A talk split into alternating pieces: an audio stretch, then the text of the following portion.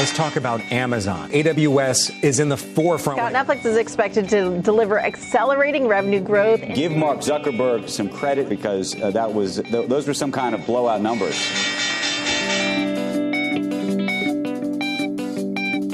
Desde hace unas semanas, los resultados que las empresas han publicado tras el cierre cada jornada en el parque neoyorquino han confirmado algo que muchos ya intuían, que las empresas tecnológicas son, en gran medida, quienes están tirando de los avances de Wall Street. La bolsa va al paso que marca los beneficios y expectativas de estas compañías. Sin embargo, este conglomerado de gigantes se deshace a cada paso que da de enormes cantidades de trabajadores. En lo que llevamos de año, según algunas estimaciones, se han producido más de 34.000 despidos en el sector, cifras elevadas pero que responden a la tendencia que se venía observando desde 2023, cuando se produjeron, según dichas estadísticas, más de 250.000 salidas.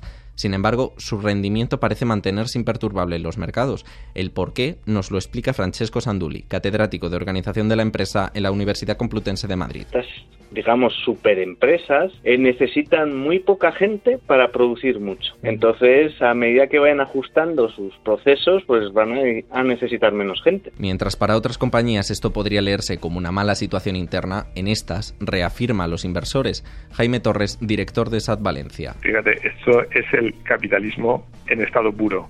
Es decir, en el momento tú recortas y haces más eficientes tus procesos, los inversores creen en ti es curioso. ¿eh? el, inversor eh, no es amigo de grandes contrataciones. Lo que importa son los resultados y que estas compañías sean capaces de generar beneficio, algo que su jerarquía y su sistema de trabajo les permite hacer con cierta facilidad. Este es un fenómeno que llamamos escalar sin masa, crecer mucho su, su negocio sin necesitar gente, simplemente porque son muy ricas en esto que se llama capital digital. Cómo aprovechar o tener un modelo de negocio muy bien ajustado y sin necesidad de necesitar mucha gente. Y las compañías normalmente no mantienen en plantilla a quien no necesiten.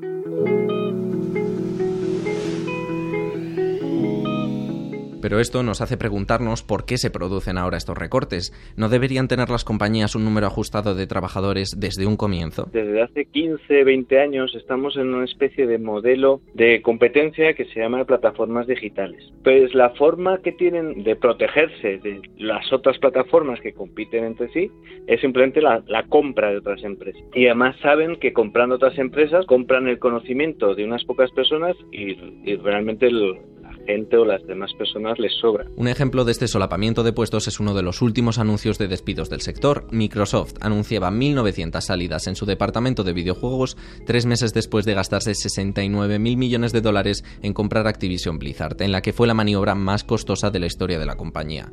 Estos despidos no solo se deberían a una duplicidad de puestos, sino también a unas expectativas demasiado optimistas tras la pandemia. Josep María Samper, director de Eurogamer, medio especializado en el sector. ¿Qué pasa? Que acaba la el uso de los videojuegos y el gasto en videojuegos vuelve a los niveles prepandemia, con lo cual la mayoría de empresas se encuentran con que han hecho eh, una inversión para un grado de crecimiento que no se va a cumplir. Una nota positiva con la que quedarse es que según las estadísticas que nos dicen que en este enero se han producido 31.000 despidos, para el mismo periodo del año pasado cifraban las salidas en 89.000, una cifra mucho mayor. Sin embargo, según pasa el tiempo nos acercamos más y más a la implementación de la inteligencia artificial en las compañías y quizás a un nuevo modelo laboral.